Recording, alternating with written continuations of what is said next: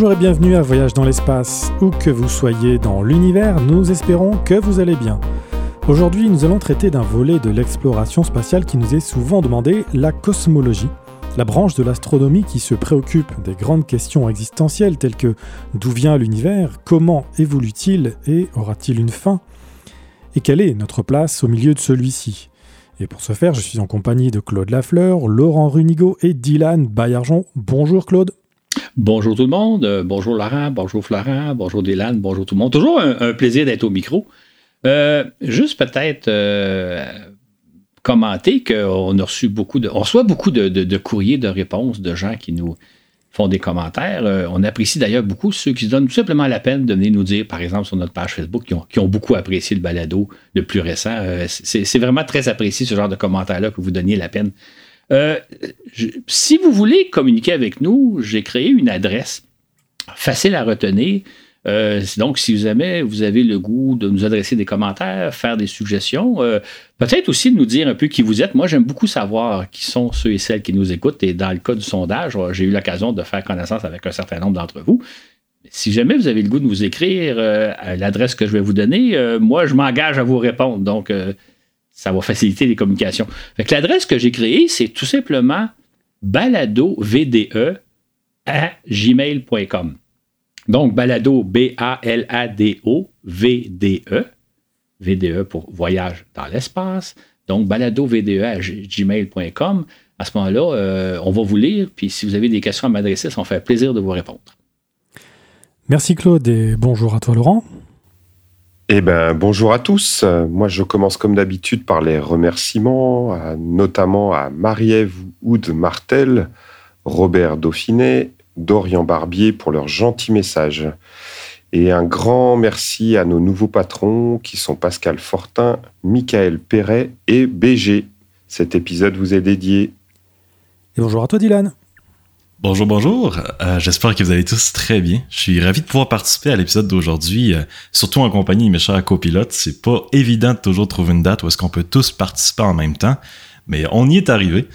Euh, je vais profiter de mon petit segment pour vous rappeler que nous republions toujours les balados sur YouTube et que j'ai bien lu toutes les idées et commentaires que vous nous avez fait part en répondant à notre petit sondage qui a été publié il y a déjà quelques semaines.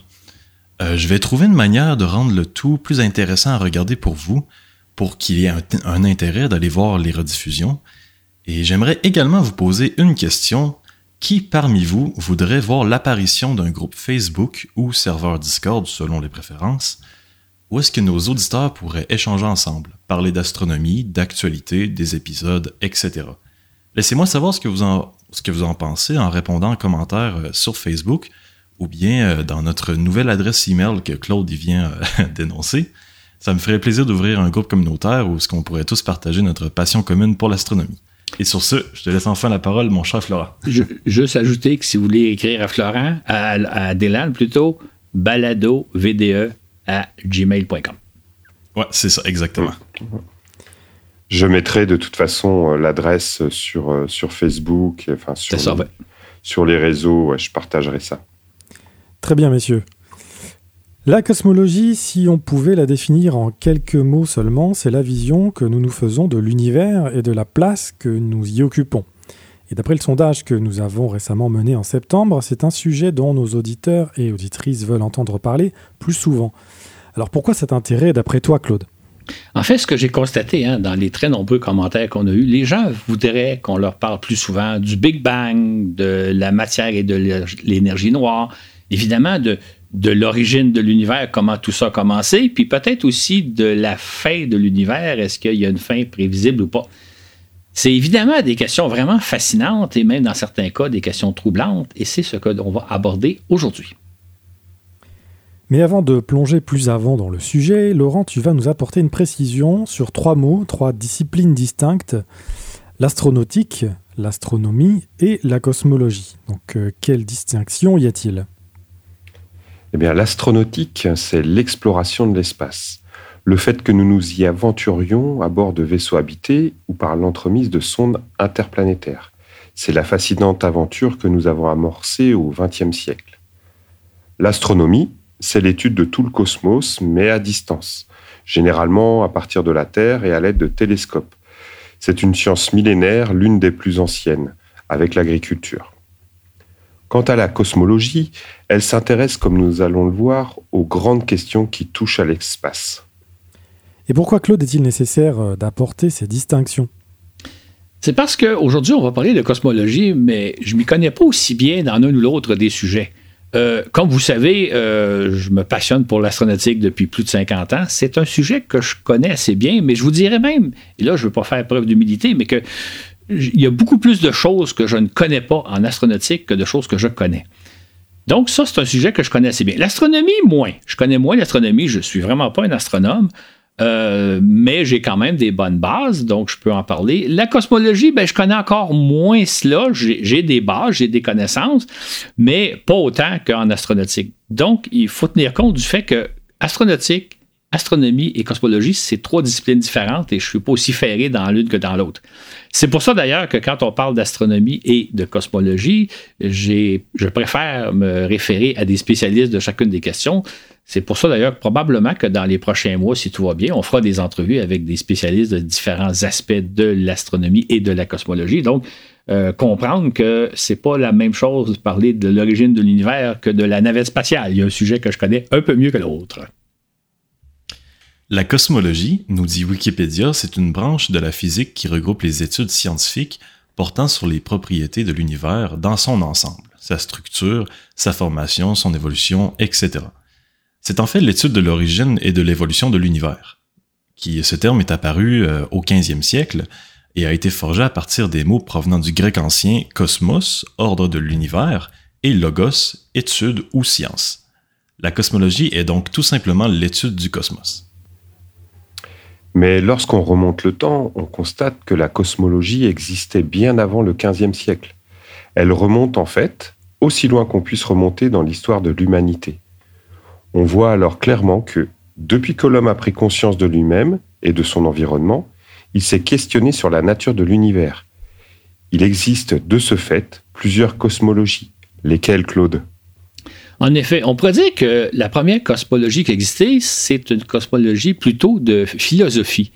C'est-à-dire que c'est une façon de, penser l'univers. Comment on voit euh, l'univers autour de nous, comment on imagine est-ce qu'il a été créé ou pas, est-ce qu'il est en évolution ou pas? Donc, il y a comme des philosophes qui l'abordent par la pensée. Il y a une deuxième sorte de cosmologie qui, celle-là, euh, occupe beaucoup, beaucoup de place dans l'histoire de l'humanité et même dans notre quotidien, c'est les cosmologies religieuses. C'est-à-dire euh, une cosmologie où un dieu ou des dieux jouent un rôle prépondérant. Ces cosmologies-là sont basées généralement sur des écrits anciens, euh, on peut penser à la Bible, et des écrits souvent incontestables. Et évidemment, il y a la troisième cosmologie, la cosmologie moderne, la cosmologie scientifique, celle qui se base sur des faits, sur des observations. Et cette cosmologie-là, c'est donc d'essayer de voir qu'est-ce qu'on observe et comment on l'interprète, comment on échafaude des, théories pour expliquer ce que l'on observe. Cette cosmologie-là est toujours en évolution, c'est-à-dire que c'est pas coulé dans le ciment. Euh, selon nos connaissances, notre vision des choses évolue, change avec le temps. Donc, trois types de cosmologie, et évidemment, celle auquel on va s'intéresser surtout, c'est la cosmologie scientifique, celle que la cosmologie moderne, celle qui fait plus l'objet de notre balado. Il y aurait même une quatrième cosmologie que tu qualifies de cosmologie du rêve ou de science-fiction. Tu peux nous en parler un peu plus? Bien, absolument. C'est-à-dire qu'il y a dans la cosmologie euh, moderne des idées absolument fascinantes. Par exemple, on peut se poser des questions. Est-ce qu'il existerait des univers parallèles aux nôtres? Donc, d'autres univers qui existent en même temps que le nôtre. Est-ce qu'il y, a, eu des univers avant le nôtre? On sait que notre univers a commencé par le Big Bang. Est-ce qu'il y a eu des univers auparavant? Des idées. Est-ce que notre univers pourrait avoir plus que quatre dimensions? On sait qu'actuellement, en pratique, on vit dans un univers en quatre dimensions, c'est-à-dire la hauteur, la profondeur et la largeur. Et la quatrième dimension, c'est le temps. Mais se pourrait-il qu'il y ait une cinquième, une sixième euh, dimension? Ça serait intéressant. Un autre aspect intéressant de cette cosmologie-là, que j'appelle la cosmologie de science-fiction, c'est par exemple la possibilité de voyager dans le temps. Est-ce que ça serait possible? Est-ce qu'on peut envisager une telle chose? Ou l'autre possibilité, c'est de voyager d'un bout à l'autre de l'univers, euh, comme on voit des fois dans certains films de science-fiction, par l'entremise de, trous noirs, de trous de verre, de trous blancs. Ce sont des idées fascinantes, ce sont des idées qui font rêver, mais on est dans la science-fiction. Mais bien entendu, dans le cadre de notre balado, nous nous en tenons à la cosmologie scientifique, mettant de côté celle de nature philosophique et religieuse. Ce faisant, tu ne crains pas néanmoins de décevoir certains de nos auditeurs et auditrices, Claude? Ben, effectivement, parce que je pense que dans les commentaires qu'on a eus, il y a beaucoup de gens qui aiment ça qu'on leur parle, par exemple, des univers parallèles ou de la possibilité de se promener un peu partout dans l'univers ou, de qu'est-ce qu'il y avait avant notre univers. Euh, ce sont des idées intéressantes, mais là, on sort un peu hors du corps de la science, c'est-à-dire qu'on est plus dans la science-fiction parce que un aspect important qu'il faut savoir, c'est que ce sont des idées qu'on ne peut pas vérifier, qui sont invérifiables. Donc, euh, euh, c'est difficile d'en parler. Mais pourquoi ne pas les aborder quand même? Ben, Pour deux raisons. La première, c'est comme je viens un peu de le souligner, c'est que ce sont des idées invérifiables. C'est-à-dire qu'on pourrait discuter longtemps de l'existence ou non d'univers parallèles, mais selon nos connaissances actuelles et nos techniques actuelles, ce sont des, c'est un concept absolument invérifiable. Donc, euh, on peut spéculer, on peut en jaser, ça va, mais finalement, ça ne donne pas grand-chose. L'autre chose, c'est que là, on sort du corps de la science, c'est-à-dire que là, on, peut spéculer, on peut dire un peu n'importe quoi, mais à mon avis, c'est pas intéressant de simplement, je vais le terme, de simplement philosopher sur ce genre de sujet-là. Peut-être, Peut-être existe-t-il des univers parallèles, peut-être existe-t-il une cinquième ou une sixième ou une septième dimension de notre univers. On ne le sait pas, on ne peut pas le savoir, et pour moi, c'est pas nécessairement, même si c'est des questions fascinantes qui suscitent l'imaginaire, c'est pas intéressant d'en parler parce qu'on n'a pas de données. Oh, toi, tu n'es pas vraiment un amateur de science-fiction. Hein? En fait, oui, oui et non, mais dans mes loisirs. C'est-à-dire que c'est vrai que c'est intéressant, la science-fiction, ça fait rêver, ça amène des possibilités, mais en même temps, quand on parle de science, on parle de d'autres choses. C'est-à-dire qu'on parle d'une, on essaie d'aborder la réalité, d'approcher la réalité le plus, le plus plausiblement possible. Donc, euh, si on va dans la fiction, ben là, on peut dire n'importe quoi, on peut imaginer n'importe quoi. C'est, plaisant d'imaginer qu'un jour, on aura peut-être des vaisseaux spatiaux capables de, de, de se promener d'un bout à l'autre de la galaxie à la Star Trek. Pourquoi pas? Mais je rajouterais que deux choses. Euh, la science-fiction, pour moi, c'est fascinant. Euh, c'est juste qu'il faut faire la différence entre ce qu'on voit au cinéma et la réalité. Euh, je dis toujours en caricature, les films d'Indiana Jones, que j'ai adoré à l'époque, pour moi, c'est pas un documentaire sur le, métier de, géologue ou d'archéologue plutôt. C'est pas un documentaire, on est dans la science-fiction. et ça, à ce moment-là, il faut faire la distinction. J'ouvrais une parenthèse la science-fiction, c'est intéressant, ou, la fiction, c'est intéressant, mais ça nous donne des fois des fausses images. Si on pense à l'image que vous avez, vous, euh, qu'on a tous, de la conquête du Far West américain, les Indiens et les cowboys, c'est absolument pas comme ça que ça s'est passé. Les films que nous montrent euh, les Américains, les films d'Hollywood, n'ont rien à voir avec la réalité. Fait que ça peut faire des bons films d'aventure, mais ce n'est pas la réalité. Et moi, je voudrais euh, faire la distinction puis dire, ben aujourd'hui, on essaie d'être le plus possible dans la réalité. On est en science et la science-fiction, c'est un domaine de loisir extraordinaire. Euh, j'aime les films de science-fiction, mais j'en fais la différence. Et là, je voudrais pas mélanger les genres puis dire, ben on fait un balado de science et on va parler de concepts de science-fiction qu'on ne peut pas vérifier dans la réalité. Nous devrions donc oublier l'idée du voyage dans le temps, tu dis Claude. Pourtant, l'un des aspects fascinants de la cosmologie, c'est justement de nous permettre de remonter le temps. Simplement en demeurant ici sur Terre, en levant les yeux au ciel, c'est assez étonnant en soi. Absolument. Essayez de penser, là, quand vous regardez le firmament par un beau soir, d'été préférablement, et que vous voyez des étoiles, les étoiles que vous voyez sont à des années-lumière de nous. Certaines sont à 5, 6 années-lumière de nous, d'autres sont à 10, 15, 20, 30 années-lumière. C'est des distances considérables. Mais ce qu'il faut comprendre, c'est que quand vous regardez une étoile qui est à, disons, 5 années-lumière de nous, vous la voyez telle qu'elle était il y a 5 ans. Quand vous regardez une étoile qui est à 10, 20 ou 30 années-lumière de nous, vous la voyez telle qu'elle était 10, 20 ou 30 ans.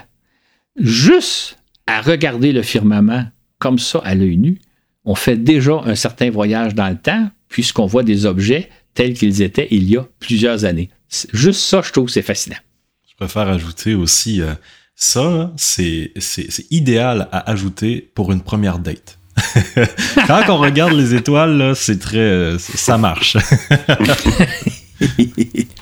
Par exemple, Sirius, l'étoile la plus brillante euh, du firmament, qui se trouve à 9 années-lumière de nous, on la voit telle qu'elle était il y a 9 ans, donc en 2014.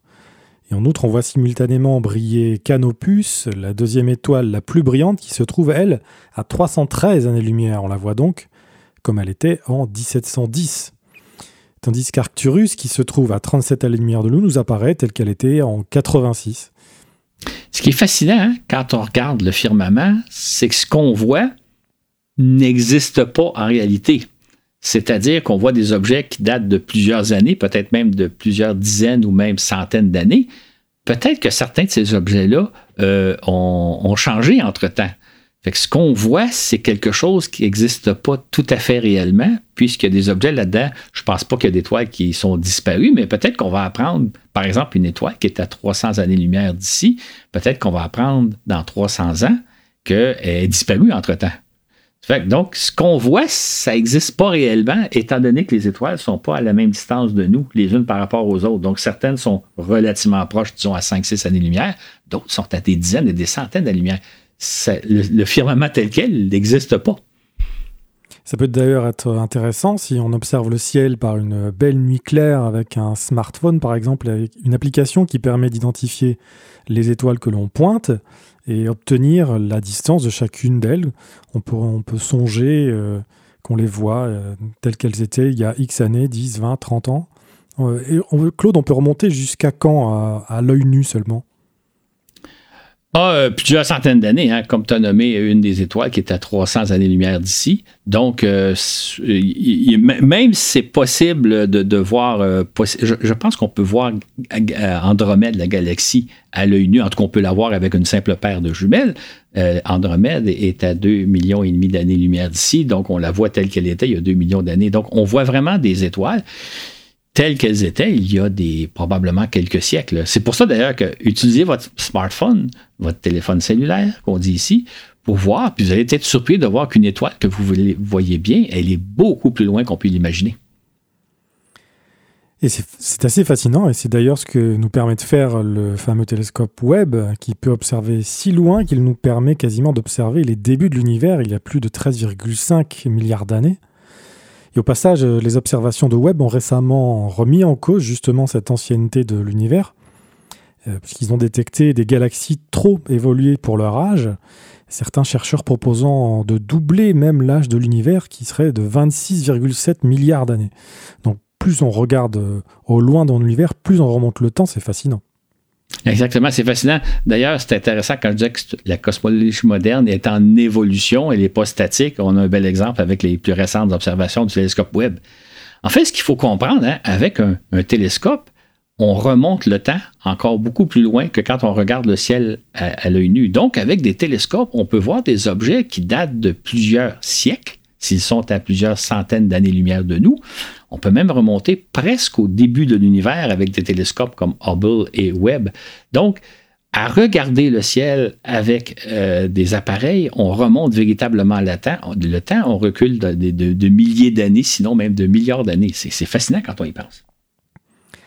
Lorsqu'on regarde le Soleil, il faut se rappeler aussi qu'on le voit tel qu'il était il y a 8 minutes et 20 secondes, puisqu'il se trouve à 8,3 minutes lumière de nous. Tandis que la Lune nous apparaît, elle, telle qu'elle y était, il y a 1,3 secondes. Lorsque je regarde le ciel, simplement la Lune, je me pose toujours comme question, euh, à quelle distance se trouve la Lune? Est-ce qu'on peut penser, quand on regarde la Lune, qu'elle est à quelques kilomètres au-dessus de notre tête ou peut-être à une centaine de kilomètres au-dessus de notre tête? Euh, juste à le regarder, on ne le sait pas. Bien sûr, on sait. On sait que la Lune est à 385 000 km de la Terre. On le sait parce qu'on regarde dans des encyclopédies, on regarde sur Internet. En même temps, se figurer cette distance-là, qu'est-ce que ça veut dire, 385 000 km? Je ne le sais pas. Donc, juste à regarder le ciel, on, a déjà affaire à, des distances qui sont difficilement imaginables parce que je vous disais tantôt, les étoiles sont à des années-lumière de nous. Ça veut dire quoi, ça? Une année-lumière, ça représente quoi? je peux vous donner le chiffre en termes de kilomètres, c'est 10 milliards de kilomètres, mais ça veut dire quoi, une étoile qui est à X années-lumière de nous? C'est des distances déjà inimaginables, même, même dans le cas de la Lune, qui est tout simplement à 385 000 kilomètres de nous. Une autre question qui nous intrigue tous, c'est bien entendu celle de nos origines. En supposant qu'il y ait un commencement, à quand remonte le début de l'univers? Quand est-ce que la Terre s'est-elle formée? et quand est-ce que la vie est apparue sur Terre, et même les premiers hommes. C'est amusant de penser que dans le cas des cosmologies religieuses, ça a toujours été évident qu'il y a eu un commencement. Pour eux autres, ça allait de soi. Donc, l'univers a commencé un jour, il a été créé par un Dieu, et après ça, l'univers a évolué. Et c'est ce que l'on observe évidemment aussi dans, la cosmologie moderne, mais c'est amusant que pour nos ancêtres, ça a toujours été évident qu'il y a eu un début de l'univers. Curieusement, c'est aussi ce que constate notre cosmologie. L'univers est apparu à la suite d'un foudroyant Big Bang il y a 13,8 milliards d'années. Quant à la Terre, elle s'est formée il y a 8,5 milliards d'années, tandis que la vie y est apparue moins d'un milliard d'années plus tard. Par contre, les premiers hommes ne datent qu'il y a 3 millions d'années tout au plus. Quant à l'Homo sapiens, c'est-à-dire notre espèce, il ne remonterait qu'à 300 000 années seulement. On vient de vous lancer des chiffres. Hein. On parle de 13,8 milliards d'années, 4, milliards et demi d'années, 3 euh, millions d'années, 300 euh, 000 ans. C'est difficile de comprendre euh, exactement de quoi on parle. Ça semble un peu des chiffres plus ou moins semblables. Or, ce qui est important de retenir, c'est la différence qu'il y a quand on parle de milliards d'années, de millions d'années et de milliers d'années. C'est vraiment pas la même chose. Pour s'en faire une idée, je vais proposer un petit jeu euh, juste pour se donner une idée de c'est quoi la différence entre 1000 millions milliards. Je vais vous proposer, sans faire de calcul, juste à l'œil, de vous essayer de figurer, si je vous demande 1000 secondes, ça correspond à combien de temps? Si je vous demande 1 million de secondes ou 1 milliard de secondes. Sans faire de calcul, juste à l'œil, est-ce que 1000 secondes, on parle de plus ou moins une heure, une journée, une semaine, un mois, etc. Donc, sans faire de calcul, imaginez-vous, si je vous demande 1000 secondes, d'après vous, ça correspond à quel laps de temps approximatif? Un million de secondes, ça correspond à combien de temps approximatif? Et un milliard de secondes, ça correspond à combien de temps approximatif? Et la réponse est la suivante. 1000 secondes, ça correspond à 16,7 minutes. Donc, grosso modo, un quart d'heure. 1000 secondes, c'est à peu près un quart d'heure. Un million de secondes, ça correspond à 11,6 jours. Donc, grosso modo, deux semaines. 1000 secondes, un quart d'heure. Un million de secondes, deux semaines. Un milliard de secondes, c'est 32 ans. Un quart d'heure, deux semaines, 32 heures. Ça veut dire que c'est vraiment pas la même chose. D'ailleurs, on pourrait dire qu'un être humain vit à peu près 2 milliards et demi de secondes. Et moi, je calcule qu'à l'âge que j'ai rendu, il me reste à peu près si tout va bien, un milliard de secondes à vivre. Ça veut dire que c'est quelque chose d'important quand on parle que l'univers date de 13,8 milliards d'années et que, par exemple, les premiers hommes sont apparus il y a 3 millions d'années. On ne parle vraiment pas de la même chose. Donc, toujours faire une distinction parce que des fois, on lance des chiffres puis on, on sait que un milliard, c'est plus gros qu'un million, puis qu'un million, c'est plus gros que mille, mais la différence, elle est énorme. Retenons ça pour ça que quand on parle de l'apparition de l'homme puis l'âge de l'univers, c'est deux choses totalement différentes. Si donc on considère que l'univers existe depuis 13,8 milliards d'années, mais que l'homme est apparu sur Terre il y a 3 millions d'années, notre présence sur Terre représente qu'environ un dixième de millième de l'existence de l'univers. Une autre façon de figurer la chose, c'est imaginons qu'on condenserait toute l'histoire de l'univers en une seule journée. C'est-à-dire qu'au début de notre journée, il y a eu le Big Bang, il y a 13,8 milliards d'années, et aujourd'hui, on est rendu en l'an 2023. À cette échelle, donc 13 milliards d'années répartis sur 24 heures, à cette échelle, les premiers hommes, les hommes préhistoriques, nos lointains ancêtres, sont arrivés dans les 13 dernières secondes de cette journée. Et nous, l'Homo sapiens, notre espèce, est arrivée dans la dernière seconde de l'histoire de l'univers. Tout ça pour dire qu'on est vraiment, vraiment des nouveaux arrivants dans l'univers. On vient tout juste de débarquer dans, dans la dernière seconde de la journée qui constitue l'univers. Dans le cas de la cosmologie scientifique, on considère que l'univers est né à la suite d'une inimaginable explosion, le fameux Big Bang, qui serait survenu il y a environ 13,8 milliards d'années. C'est une idée très récente. Hein. Cette idée qu'il y a eu un, un, commencement avec un Big Bang découle des travaux d'Albert Einstein réalisés il y a un peu plus d'un siècle. Et c'est une idée qui a été débattue tout au long de la première moitié du 20e siècle. En fait, l'idée qu'il y a eu un Big Bang euh, a été acceptée il y a à peine plus d'une cinquantaine d'années. C'est une idée très récente de penser qu'il y a eu un Big Bang il y a 13 milliards d'années et qui a mené jusqu'à aujourd'hui. Ça date simplement de moins d'un siècle. En effet, cette conception a été propulsée par les travaux d'Edwin Hubble et de Georges Lemaître qui, dans les années 1920, ont mis en évidence le fait que toutes les galaxies s'éloignent de nous. Surtout, plus une galaxie est éloignée de nous, plus sa vitesse de fuite est élevée. Tout se passe comme si l'univers se dilatait et était en expansion. Vous pouvez écouter à ce sujet notre balado 58, Georges Lemaître, le père du Big Bang. C'est une idée époustouflante quand on y pense. C'est-à-dire que l'univers est en expansion. De plus en plus, les galaxies s'éloignent les unes des autres et elles s'éloignent d'autant plus vite de nous qu'elles sont distantes de nous. Et ça a donné l'idée à Georges Lemaître de proposer le processus inverse. C'est-à-dire que si l'univers est en expansion, il doit y avoir un moment donné où on peut faire reculer le processus pour arriver au jour où l'univers n'était concentré que dans une toute petite euh, particule c'est une idée révolutionnaire, en fait, tellement révolutionnaire que ça a pris des décennies à bon nombre d'astronomes pour l'accepter. Aujourd'hui, tout le monde, je pense, à peu près accepte cette idée-là, mais c'est une idée révolutionnaire qui a demandé des décennies et des décennies de, conjectures, de débats scientifiques pour en arriver à l'accepter. C'était en effet une idée révolutionnaire, car jusque-là, on estimait que l'univers était statique, que tout était immobile et immuable rien ne changeait, à part quelques étoiles qui explosaient de temps à autre. C'est dire que selon ce que pensaient les astronomes, il y a moins de 100 ans, l'univers avait toujours existé tel qu'il était depuis sa création, comme l'imaginaient d'ailleurs les cosmologies religieuses. Exactement. D'ailleurs, pour la plupart des cosmologies religieuses, l'univers ne daterait que de quelques milliers d'années, ou peut-être même quelques dizaines de milliers d'années. L'univers était très récent. D'ailleurs, euh, c'est au Moyen Âge, si je m'abuse, qu'un moine chrétien avait fait des calculs à partir de la Genèse biblique, montrant que la création de l'univers datait d'à peu près 6000 ans. C'était donc euh, un phénomène très récent. Et tout ce temps-là, jusqu'au début du 20e siècle, jusqu'au milieu même du 20e siècle, pourrait-on dire, les astronomes considèrent pour leur part que l'univers était statique, que l'univers était stable, que rien ne changeait sinon quelques étoiles qui explosaient. Mais je veux dire, c'est évident que l'univers était immuable. C'est donc dire, lorsque les observations d'Edin Hubble et de Georges Lemaître ont proposé que non, l'univers est en expansion, ça a été tout un choc parce que jusqu'à ce moment-là, on considérait que l'univers était immuable et que tout allait bien, que tout était simple. Mais alors une autre question s'est imposée. L'univers sera-t-il en expansion indéfiniment ou finira-t-il par ralentir, se stabiliser, sinon même se contracter pour finir par se recroqueviller sur lui-même?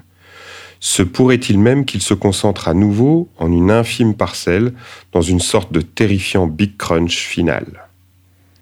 C'est en effet une idée terrifiante de penser qu'un jour, l'univers pourrait se recroqueviller sur lui-même et tout disparaître d'un seul coup. C'est la grande question que les astronomes se posent. Se pourrait-il qu'on assiste éventuellement à une espèce de foudroyant Big Crunch? Euh, on n'a pas la réponse, sauf qu'on cherche la réponse à cette question-là. Mais si l'univers devait s'étendre à jamais, ne finirait-il pas par être si répandu, si dissolu, que plus rien n'existerait? Parce que ça, c'est l'autre possibilité, c'est que soit que l'univers va s'étendre à tout jamais, ou soit qu'un jour il va se recroqueviller. L'idée que l'univers va se répandre à tout jamais euh, est, un peu aussi terrifiante, c'est-à-dire que possiblement qu'un jour, un jour très lointain, on pourrait ne plus voir rien, plus, plus percevoir aucune galaxie. Par contre, ce qui est important de considérer, c'est que les galaxies en tant que telles resteraient intactes notre Voie lactée, dans un scénario comme ça, demeurait telle qu'elle, donc il n'y a rien de changé pour nous, sauf que théoriquement, un jour, on ne verrait plus les autres galaxies parce qu'elles sont trop loin. Maintenant, si un tel scénario devait se produire, c'est dans un nombre incalculable de milliards d'années. C'est donc vraiment pas quelque chose qu'on doit s'inquiéter et qu'on doit imaginer ce que ça serait un univers où on verrait plus aucune autre galaxie. C'est dans un si, si ce scénario-là se concrétisait, ce serait dans un avenir inimaginable. L'un des grands sujets d'étude qui préoccupe les astronomes ces temps-ci est d'établir la valeur exacte de la vitesse d'expansion de l'univers. Une tâche, une tâche qui apparaît aussi délicate que difficile, non? Exactement. C'est effectivement depuis à peu près 100 ans, depuis, les, euh, depuis les années 1920 où Hubble, Edwin Hubble, a mis en évidence la fuite des galaxies et que le maître parlait de l'expansion de l'univers, les astronomes cherchent à calculer le rythme d'expansion de cet univers-là. Et là, on peut se demander, évidemment, à quel rythme se dilate l'univers? Et si on fait le processus à rebours, on pourrait arriver à déterminer l'âge de l'univers. Donc, le calcul du rythme d'expansion de, l'univers est très important parce que c'est celui qui va nous permettre de déterminer l'âge de l'univers. Les astronomes ont ainsi calculé que le taux d'expansion de l'univers est de 67 km par seconde par mégaparsec. Alors Claude, ça signifie quoi au juste ce chiffre? Ça fait un peu barbare, hein? 67 km par seconde par mégaparsec. Il faut savoir qu'un parsec, c'est une unité de distance. Un parsec, ça équivaut à 3,26 années-lumière, donc c'est une grande distance. Et donc, un mégaparsec, c'est un million c'est un million de parsecs, donc 3 fois 3,26 millions d'années-lumière. Oublions un peu l'unité, c'est un, un peu complexe à comprendre. Retournons juste le chiffre 67. Gardons à l'esprit que l'univers se dilate au rythme de 67 unités. Et là, évidemment, on cherche à calculer la valeur précise parce que de cette valeur-là va dépendre l'âge de l'univers. Or, l'un des problèmes auxquels se confrontent les chercheurs, c'est qu'il existe différentes voies pour établir le taux de dilatation de l'univers et que ces différentes voies ne sont pas d'accord entre elles. Il y a encore quelques années, les différentes méthodes de calcul étant moins précises qu'aujourd'hui, leur marge d'erreur faisait que le résultat obtenu pouvait satisfaire tout le monde, mais au fur et à mesure que la recherche évolue et que les résultats se perfectionnent, on obtient des résultats qui sont de plus en plus différents l'un de l'autre. C'est ce qu'on peut appeler aujourd'hui une crise de la cosmologie. Et ces valeurs sont comprises désormais entre 67,3 et 67,8. C'est donc un des grands défis de la cosmologie d'aujourd'hui. Exactement. Euh, c'est pour ça que la valeur variant, si vous lisez différents textes, vous pourriez retrouver différents âges de l'univers. Surtout si c'est des textes, des fois, qui datent d'il y a 20 ans, ou des fois des textes d'il y a 50 ans, ou des textes qu'il y a 5-6 ans. Le chiffre varie plus ou moins. Donc, euh, on est en train d'établir cette valeur-là, mais ça explique pourquoi, si vous consultez différentes sources, vous allez avoir différentes valeurs. Ce qu'il faut peut-être retenir, c'est qu'il y a un certain consensus, remis en question, mais il y a un certain consensus pour dire que l'âge de l'univers serait, selon nos plus récents calculs, 13,8 milliards d'années, l'âge de l'univers, 13,8 euh, milliards d'années.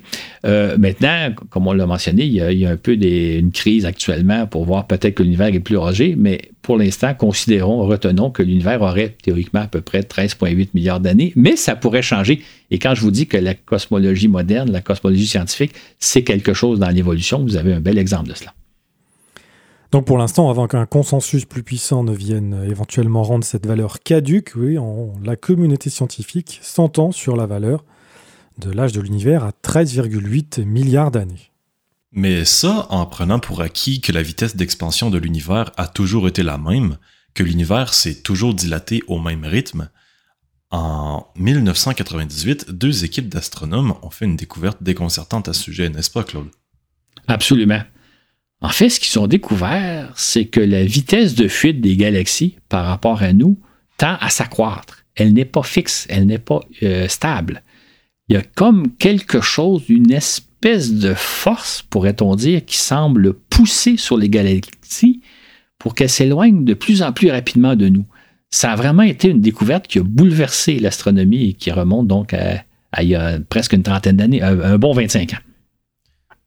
Ce phénomène a été mis en évidence par deux équipes internationales, ce, qui a, ce qui leur a valu le prix Nobel de, de la physique en 2011, et aux deux chefs d'équipe, Saul Paul Mutter et Adam Riess.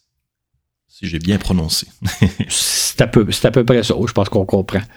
Ce qui fait que ces deux équipes de recherche-là ont mis en évidence le fait que le taux d'expansion de l'univers va en augmentant. Qu'est-ce qui pourrait expliquer ça? Quelle pourrait être la, force qui pousse les galaxies à aller de plus en plus rapidement en s'éloignant de nous? On a imaginé un concept qu'on appelle l'énergie noire, donc une espèce de force invisible qu'on ne peut pas euh, observer, mais dont on observe les effets, qui ferait augmenter le taux de dilatation de l'univers. Encore une fois, on peut vous référer au balado que j'ai fait avec Jean-René Roy. Euh, matière et énergie noire, c'est le balado 44 où là, on explique un peu plus en détail. Mais c'est de là que vient l'idée que l'univers contiendrait une force invisible dont on observe les effets et qui s'appelle l'énergie noire. Et euh, cette énergie noire peut être très intéressante, mais il faut souligner euh, qu'il ne faut pas les confondre entre matière noire et énergie noire. Ce sont deux choses fort différentes. Ce sont même des choses, on pourrait dire, opposées l'une à l'autre. La matière noire vient de ce que, quand on observe les forces de gravitation qui sont au sein des galaxies, on observe qu'il y aurait beaucoup plus de matière au sein d'une galaxie que celle qu'on observe euh, dans le visible ou dans les autres radiations. Il y aurait donc beaucoup plus de matière dans une galaxie que ce qu'on observe, d'où l'idée d'appeler ça de la matière noire, une matière qu'on ne peut pas voir, qu'on ne peut pas distinguer. L'énergie noire, comme je viens de vous le dire, c'est plutôt une force qui pousse les galaxies les unes des autres à s'éloigner de plus en plus rapidement. La matière noire, c'est quelque chose qui est à l'intérieur des galaxies. L'énergie noire, c'est quelque chose qui est à l'extérieur des galaxies. Et dans le cas de la matière noire, c'est une force gravitationnelle. Dans le cas de l'énergie noire, c'est une force répulsive. L'une est le contraire de l'autre et elles n'agissent pas au même niveau. Un petit mot sur le mot noir, ça ne veut pas dire que c'est la couleur du phénomène qu'on observe. C'est pas de la matière noire. C'est plutôt le noir symbolise, je voudrais dire, notre ignorance. Nous sommes dans le noir par rapport à ces deux phénomènes-là que l'on observe, mais que l'on ne s'explique pas. Donc, le noir veut tout simplement dire que nous ne savons pas de quel type de matière il s'agit ou de quel type d'énergie s'agit, mais il ne faut pas le voir comme quelque chose de sombre, de ténébreux, de noir. Le noir, c'est notre ignorance. Mais là, on n'ira pas plus loin car on plonge au cœur de concepts astronomiques qui deviennent de vite assez complexes. Mais qui sait, peut-être qu'un jour, on, on, va y revenir avec un ou plusieurs spécialistes euh, sur ces questions. Une autre question intrigante, c'est la possibilité qu'un jour, on puisse voyager dans l'espace à travers notre système solaire, puis à travers notre galaxie, et pourquoi pas vers d'autres galaxies. On parle alors de voyages interplanétaires, donc à l'intérieur du système solaire, de voyages intersidéraux vers d'autres étoiles au sein de notre galaxie, ou encore de voyages intergalactiques. Qu'est-ce que tu en penses, Claude? Ça fait rêver, hein? Ça fait rêver d'imaginer qu'un jour on pourrait se, balader à travers le système solaire, euh, aller vers d'autres étoiles et qui sait même sortir de notre galaxie. C'est de fabuleux concepts de science-fiction. Le problème, c'est qu'on a de la difficulté à se figurer c'est quoi les distances interplanétaires, les distances interstellaires et les distances intergalactiques. Euh, on peut vous sortir des chiffres, mais comment le figurer? Et quand on se le figure comme il faut, on voit que c'est, on a affaire à tout autre chose que simplement d'aller sur la Lune. Eh bien, commençons par les voyages interplanétaires. On en fait déjà par l'entreprise de, par l'entremise de nos sondes spatiales. Euh, absolument. Euh, prenons juste l'exemple d'aller sur la Lune, donc l'objet le plus proche de nous, notre voisine. Si on y va en vol direct, ça prend 3-4 jours. Et je disais tantôt que la Lune était à 385 000 km de nous, c'est tout proche. Donc, on peut y aller en vol direct en 3-4 jours. Maintenant, comme on l'explique dans le balado 108, la reconquête de la Lune, il y a d'autres façons d'aller à la Lune qui prennent beaucoup plus de temps, mais qui demandent moins d'énergie. On peut parvenir à la Lune en envoyant des sondes qui prennent quelques semaines, sinon même quelques mois pour se rendre à la Lune. Et à ce moment-là, on économise l'énergie. Évidemment, dans le cas des sondes, on peut prendre son temps. On peut envoyer une sonde qui va prendre six mois pour se rendre à la Lune, pourquoi pas. Dans le cas d'équipage, ben là, on y va en vol direct. Mais quand on y va en direct en 3-4 jours, ça demande beaucoup plus d'énergie et ça, tout simplement pour aller à la Lune. La règle est donc, plus on prend son temps, moins ça coûte cher en énergie. Et c'est ce qui importe avant tout lorsqu'on explore le système solaire à l'aide de robots. Est-ce que c'est le même principe qui s'applique à l'exploration des planètes? Absolument. Juste pour prendre un exemple, imaginons d'aller à la planète Mars.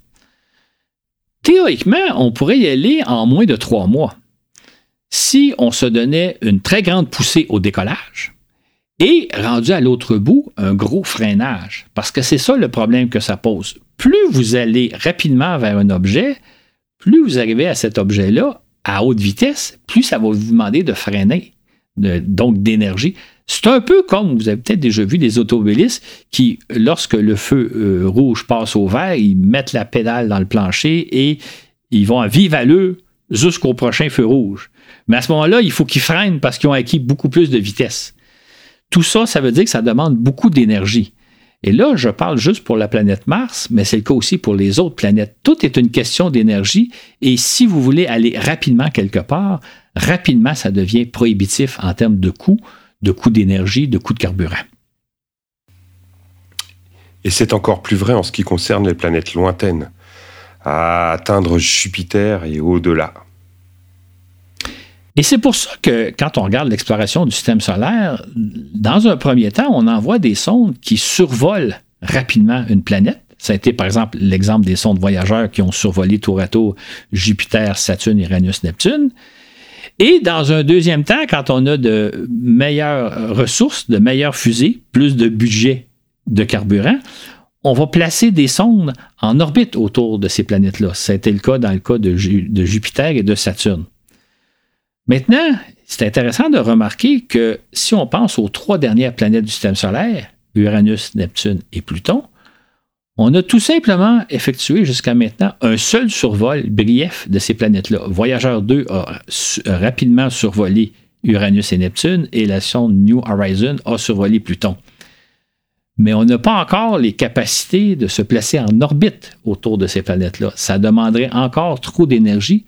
Et là, je parle de tout simplement d'envoyer une petite sonde qui se placerait en orbite autour de cette planète-là, c'est presque au-delà de nos moyens. C'est-à-dire qu'on ne voit pas encore le jour, on va le faire, là, mais on ne voit pas encore le jour où on va placer des sondes orbitales autour d'Uranus, de Neptune et de Pluton pour les ausculter à fond, comme on a fait dans le cas de Jupiter et Saturne. Fait que simplement, quand on parle de voyage à l'intérieur de notre système solaire, on voit que même envoyer des sondes, c'est déjà difficile pour nous compte tenu de nos moyens technologiques.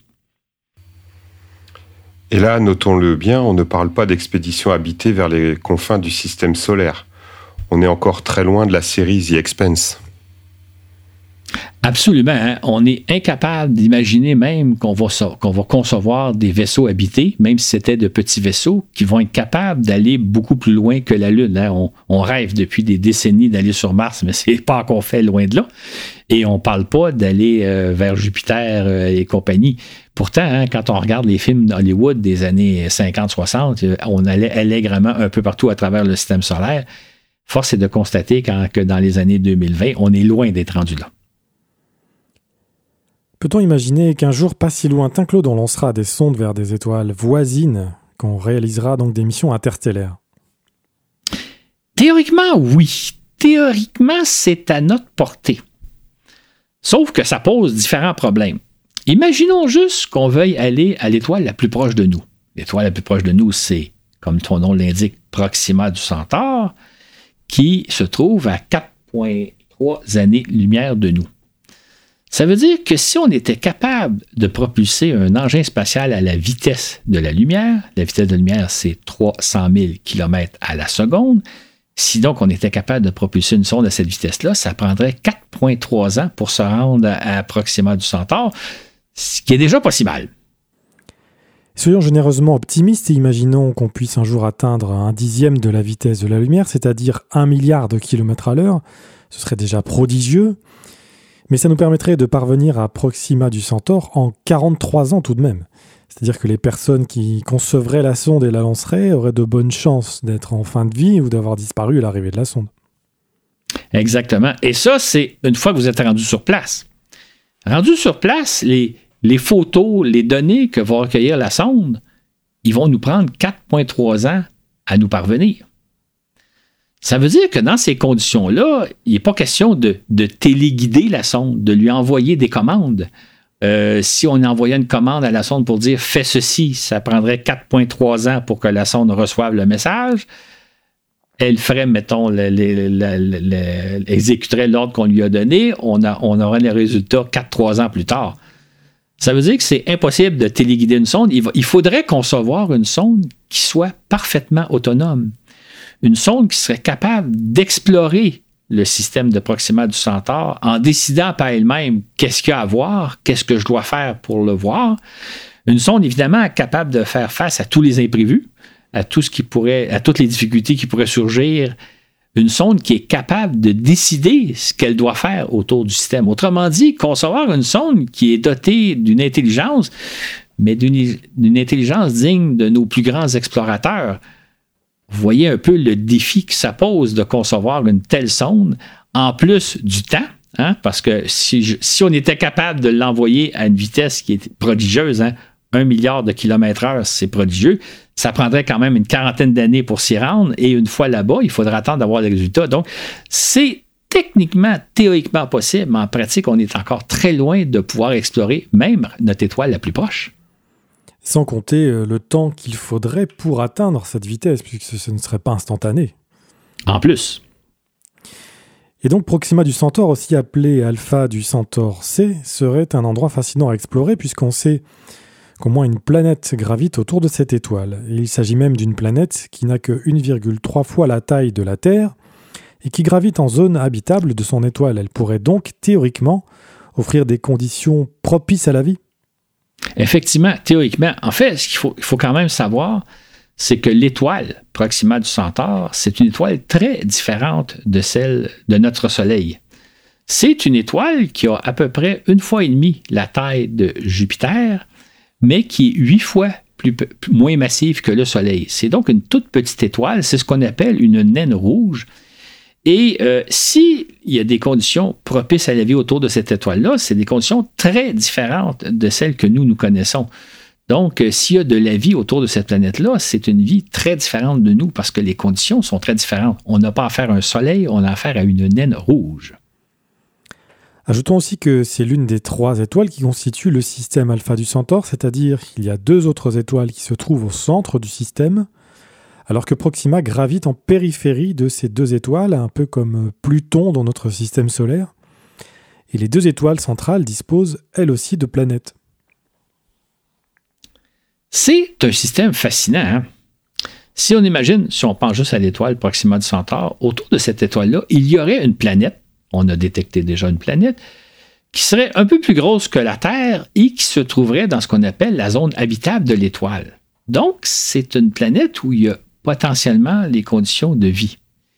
Maintenant, comme je l'ai dit, des conditions très différentes. Mais si on pense simplement à cette étoile-là, elle nous offre le potentiel, elle est accessible, même si elle est très loin de nous, et pourtant, c'est l'étoile la plus proche de nous. Imaginez maintenant explorer les autres étoiles ailleurs dans, la galaxie. C'est tout un défi que ça représente. Qui plus est, on aurait aussi repéré au moins une ou plusieurs ceintures de poussière autour de cette étoile, ainsi que peut-être une autre planète qui, elle, gravite à 1,6 unités astronomiques, 1,6 fois la distance Terre-Soleil. On est donc chanceux d'avoir un système stellaire si différent d'une autre et si proche de nous. Un autre site extrêmement intéressant à visiter serait celui de l'étoile TRAPPIST-1, située à 40 années-lumière de nous, ce qui est encore là tout près. L'intérêt de cette étoile, c'est qu'on a repéré autour d'elle au moins sept planètes rocheuses aux dimensions semblables à celles de la Terre, et qui plus est, plusieurs de ces planètes seraient situées dans la zone habitable de l'étoile. Maintenant, encore une fois, cette étoile-là, TRAPPIST-1, est très différente de notre Soleil. C'est aussi une naine rouge, comme Proxima du Centaure, mais encore plus petite. C'est une étoile plutôt froide. C'est quasiment une planète. Maintenant, c'est une étoile donc très froide qui dégage peu de chaleur, maintenant qui est entourée de sept planètes sur lesquelles il pourrait possiblement y avoir des conditions de vie. Mais des conditions de vie très, très différentes de la nôtre. Évidemment, tout le problème que ça pose, c'est que cette planète-là, cette étoile-là, ce système stellaire-là, se trouve à 40 années-lumière de nous. Donc, théoriquement, si on pouvait y parvenir, il faudrait attendre 40 ans pour avoir les résultats. Encore là, concevoir une sonde littéralement brillante pour pouvoir effectuer l'exploration de ces planètes-là. C'est un site très intéressant, mais encore là, c'est une étoile très proche de nous. 40 années-lumière dans le domaine de la galaxie, c'est très très proche de nous et pourtant si lointaine. Voilà qui donne un aperçu de l'étendue de l'univers. Hein. On évoque ici que deux des plus proches étoiles. Il faut savoir que notre galaxie est une pizza qui s'étend sur 100 000 années-lumière. C'est là une distance inconcevable et pour tout dire infranchissable aussi. Si on prend la vitesse déjà évoquée de 1 dixième de la vitesse de la lumière, soit 1 milliard de kilomètres heure, il faudrait un million d'années pour traverser notre galaxie.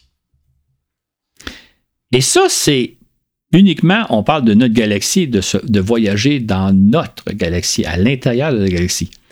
Si on pense maintenant à des voyages intergalactiques, donc d'aller vers les autres galaxies, là, on tombe dans des distances qui se calculent en termes de millions, sinon de milliards d'années-lumière.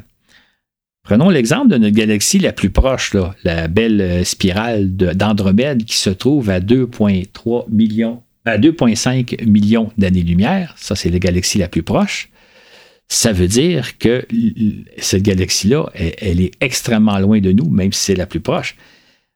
Un petit, euh, en passant, quand on regarde une photo d'Andromède, qui est à 2 millions d'années-lumière de nous, ça veut dire que l'image qu'on voit, ce que l'on voit, c'est la galaxie telle qu'elle était il y a 2,5 millions d'années. On peut se demander sur Terre qu'est-ce qui se passait il y a 2,5 millions d'années? C'était l'apparition des, premiers hommes, des hommes préhistoriques. On ne parle pas des Homo sapiens, là, bien avant eux. Donc, ce qu'on voit quand on regarde une image d'Andromède, c'est quelque chose qui date de l'époque où les premiers hommes sont apparus sur Terre. Euh, je rajouterais, oui, juste rajouter, ça c'est on parle de la galaxie la plus proche. Fait quand on pense, on envisage d'éventuels voyages intergalactiques, donc vers d'autres galaxies, autant dire que c'est inimaginable étant donné les distances, euh, parce que là, on parle de, millions, de centaines de millions, sinon même de milliards d'années-lumière de nous. Donc, on ne pourra jamais sortir de notre galaxie. Moi, je vous conseille, euh, pour illustrer les, propos là que vous venez d'entendre, si jamais vous connaissez... Euh, un, spectacle hein, qu'on trouve en vidéo, c'est l'exoconférence d'Alexandre Astier. Alors les Français, ça, leur, euh, ça va leur parler, hein, c'est celui qui fait la série Camelot, qui est un féru d'astronomie. Euh, peut-être que à nos compatriotes canadiens, ça parlera aussi, mais euh, il illustre bien ses, propos dans, cette conférence, donc l'exoconférence. OK. Ça serait peut-être bon de mettre le lien dans notre oui, présentation. Moi, j'ai une dernière question euh, qui, intrigue ou qui inquiète euh, beaucoup de monde. L'univers aura-t-il une fin et par là même, l'humanité aura-t-elle une fin, Claude? À la première question, l'univers aurait-il une fin? On doit répondre qu'on ne le sait pas. Par contre, euh, dans le cas de l'humanité, on le sait. En fait, ce qu'on sait, c'est que dans environ 4 milliards d'années, notre Soleil va se mettre à, se dilater, se dilater, se dilater, grossir, grossir, grossir, jusqu'à atteindre à peu près la dimension de l'orbite de la Terre. Et évidemment, à ce moment-là, il va réduire en centre la Terre. Donc, on sait, hélas, que l'humanité, que la Terre entière va disparaître dans 4 milliards d'années, et ça bien avant, donc, une fin possible de l'univers. Ça peut paraître effrayant de penser qu'éventuellement tout sera balayé que nous disparaîtrons à jamais, mais on a aussi euh, d'autres raisons euh, de disparaître, euh, notamment des catastrophes. Il y a eu des, des, extinctions de masse tout au long de la, vie de la planète, donc je pense que c'est, on a moins à se soucier de, de la fin du Soleil que d'autres choses, même si c'est très loin. Et je pense aussi qu'on peut appeler ces, ces extinctions de masse des filtres. euh, quand on regarde tout au long de l'histoire de l'humanité, euh, il y a eu plusieurs filtres, hein, des, morts par milliers, des, des, espèces qui s'éteignent, etc. Donc, c'est à voir si nous, notre grand filtre est à venir ou si on l'a passé. on n'est pas très optimiste. Mais même là, supposons qu'on imagine que l'humanité lui reste encore 4 milliards d'années à vivre. C'est un chiffre vite dit, mais c'est un chiffre considérable. Pour revenir à notre euh, image qu'on avait au début du balado, quand on disait si on condense l'histoire de l'univers, 13 milliards d'années, en une seule journée, imaginons qu'on est au début d'une deuxième journée qui va durer l'équivalent de 13,8 milliards d'années et nous, nous sommes à la première seconde de cette année. Et n'oubliez pas que dans l'image qu'on avait dit en début du balado, les premiers hommes sont apparus dans les 13 premières, dernières secondes de la première journée de l'univers et l'Homo sapiens, notre espèce, est apparu dans la dernière seconde. Donc là, actuellement, on pourrait dire qu'on est au début d'une nouvelle journée dans la première seconde, et une première seconde, ça dure 150 euh, 000 ans. Et il nous reste encore à peu près 8 heures de vie, le tiers de cette journée-là. Donc, euh, on est juste à la première seconde. Euh, J'oserais presque dire, profitons du temps présent, parce que c'est énorme euh, le temps qui nous reste devant nous, même si on peut le résumer en disant, il ne reste que 4 milliards d'années à l'humanité. C'est beaucoup, 4 milliards d'années. C'est énorme. Imaginons donc tout ce qui risque de se passer au cours de cette dernière seconde des 150 000 prochaines années des huit heures qui nous restent à vivre avant l'éclatement du soleil. C'est effectivement un laps de temps considérable. En fait, pour dire vrai, c'est un laps de temps qu'on ne peut pas imaginer tellement c'est long. Euh, tellement il reste de temps à l'humanité, et puis comme le fait souligner Florent et, et, euh, euh, il peut se passer tellement de choses entre-temps. Fait j'oserais dire, vivons le moment présent, vivons la, première seconde dans laquelle on est, sachant que cette seconde-là dure 150 000 ans. Et si on considère qu'Homo sapiens n'existe euh, que depuis 300 000 ans et qu'on a devant nous, disons, 3 milliards d'années, il nous reste donc 10 000 fois plus de temps qu'on en a déjà vécu jusqu'à présent sur Terre.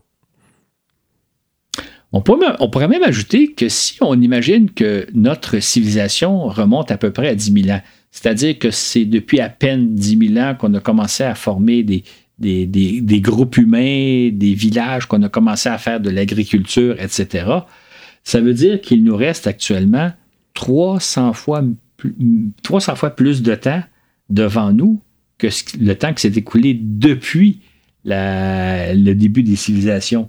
Et si on imagine même que notre, espace moderne, notre, notre, vie moderne date d'à peu près 200 ans, euh, imaginez les progrès qu'on va faire au cours des prochains milliers d'années, prochains millions d'années, prochains milliards d'années.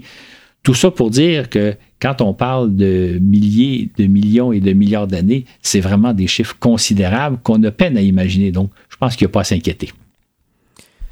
Et pour finir de nous donner le tournis, il y a une chose dont on n'a pas parlé, Claude. On a évoqué notre passé, on a évoqué notre vitesse d'expansion et notre futur. Mais si notre univers existe, si notre univers grandit, dans quoi existe-t-il? Dans quoi grandit-il? Le concept généralement acquis, c'est que l'univers existe dans rien, ou plutôt qu'il n'y a même pas de rien autour de l'univers, qui nous apparaît comme étant fini, mais en même temps qui n'a pas de limite. c'est tout à fait paradoxal, c'est absolument vertigineux. Et ça nécessiterait là aussi un ou plusieurs balados avec des spécialistes pour aborder le sujet. Exactement. Et ça, c'est des concepts qui dépassent notre imagination. C'est comme quand les gens demandent qu'est-ce qu'il y avait avant le Big Bang?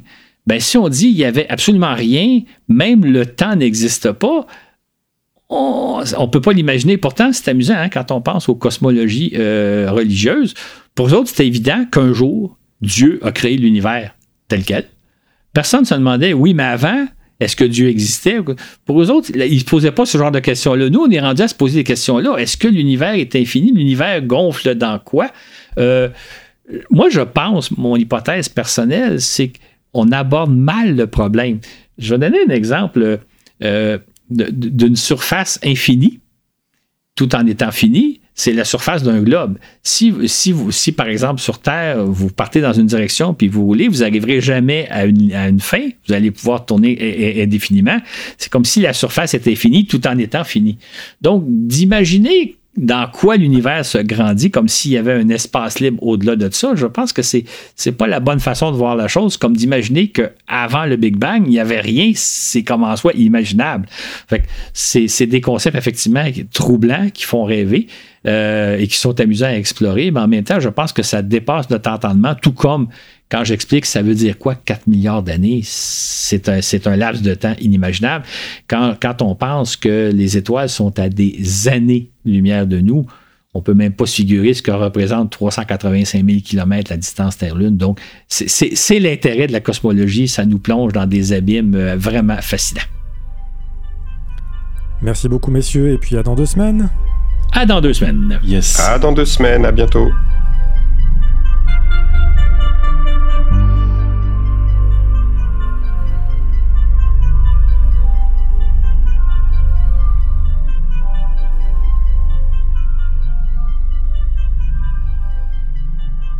J'espère que vous avez apprécié cet épisode. Nous remercions une fois de plus toutes les personnes qui nous soutiennent, que ce soit avec un message ou un support financier.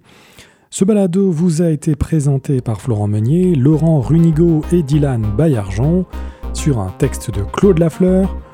Où que vous soyez dans l'univers, nous vous disons à bientôt pour un autre voyage dans l'espace.